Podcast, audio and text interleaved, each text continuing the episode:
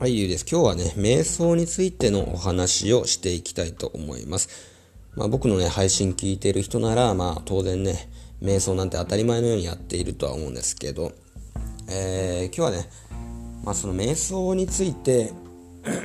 まあ、ありがちなね、えー、勘違いがありますよということをお話ししていきます。僕もね、これね、陥りがちだったんですけど、えー、まあ、なんかね、いい瞑想と悪い瞑想って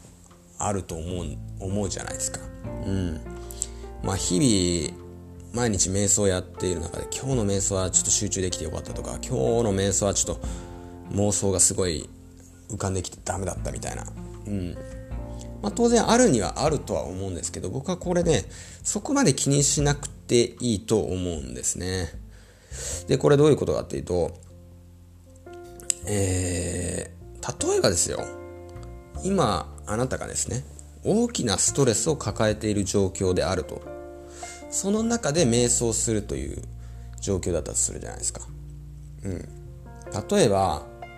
えー、学校でね好きな女の子に振られたとかね。学生はあんまりいないだろうけどえー、例えば職場で嫌な上司になんか罵倒されたみたいなのとか同僚と喧嘩したみたいな。こととか、えー、まあ、同様に追い越されてねあいつばっかり評価良くて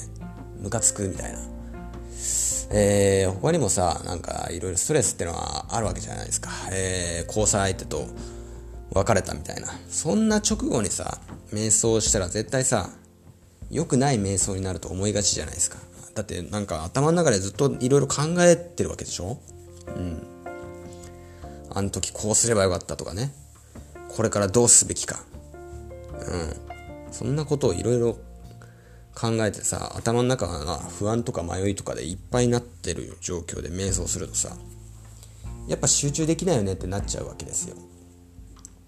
えー、ですがね、これね、勘違いなんですよ。これは勘違い。うん、実はどういう状況でも実はね、変わんないんですよ。うん。これどういうことかっていうと、実はね、心配事がなくてね、ストレスがほとんどかかってない状態で瞑想した時でもですね、そういう時でもうまく呼吸に集中できるかっていうと、そんなことないんですね。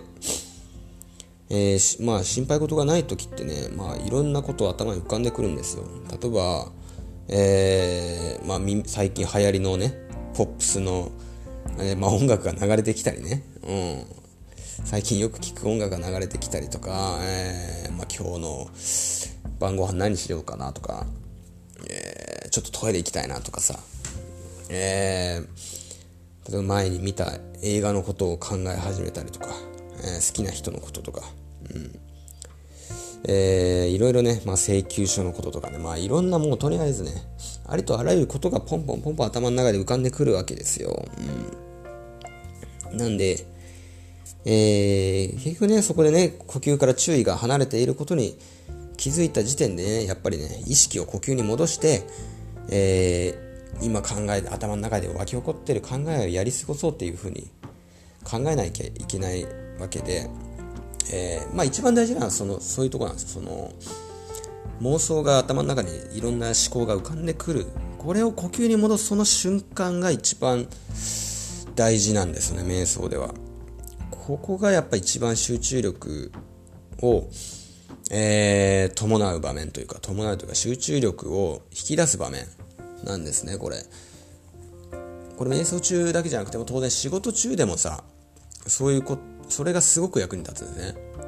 えー、仕事中もいろいろさ、もやもや頭の中で考えてるんですよね、人って。喋ってない時でも。えー、これはどうしようとか、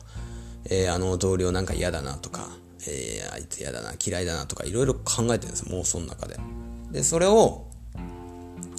えー、今の目の前にある仕事に戻す瞬間っていうのは絶対必要なわけで、それが多ければ多いほど集中できるんですね。だからそれを普段の日頃の瞑想で鍛えてるわけなんですね、我々は。うん、集中力を養うためにね。うん、だからそういった妄想から、えー、そこにね、妄想に、えー、自分をね自分の身を投じることなく客観視するねその自分の頭の中の思考を客観視して呼吸に意識を戻す。これが大事なんですよ。なんで、まあ、そういうふうに考えると結局ねストレスフルな状況であったり、えー、ストレスがない状況であるか、うん、ここには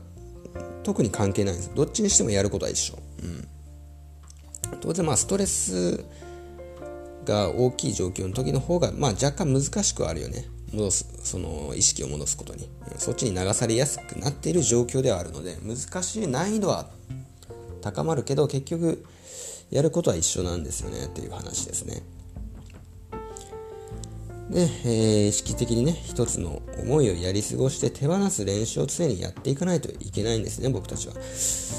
えー、そういうことなんですね。そして、えー、まあこれもね、えー、一つの間違いなんですけど、まあ、何かを考えてしまうことが悪い瞑想で、何も考え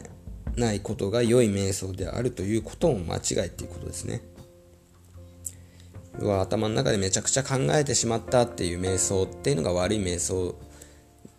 っていうことではないんですよ。逆に、えー、脳内が完全に無になってね、うん、何も考えが今日は思い浮かばなかった。これが良い瞑想っていうことでは全くないということなんです。頭に浮かんできた考えを自分の呼吸に戻ってたらそれはもう十分いい瞑想っていうことなんですよね、うん、いや要は問題はね考えてることに自分が気づくかどうかということ。そして自分が気づいた時点でそれをどうするか。しっかり手放せるかどうか。これが大事なんですね。で、えーまあ、僕たちの、ね、心の中にね、様々な思いが流れ込んできたら、えー、僕たちは、ね、それを止める方法っていうのはまずないんですね。基本的にはない。脳内のそういった思考に逆らう方法は全くない。蓋をする必要は全くないってことですね。蓋をすればするほど、えー、パンドラの箱を開いたようにね、こうポンポンポンポン妄想が逆にね、出てきてしまうっていうことですね。これは要は睡眠がよく当てはまって、寝よう寝ようと思えば思うほど、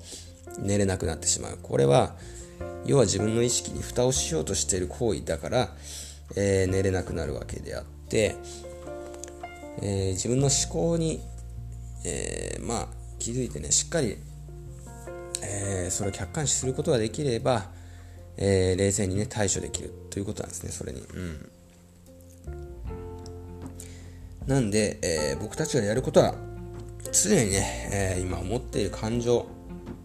えー、悲しみ、怒り、憎しみ、嫉妬、いろんな感情を客観視して、客観的に観察して、それをね、手放していく。うん。僕たちがやることはこれだけでいいんです。うん、これによって、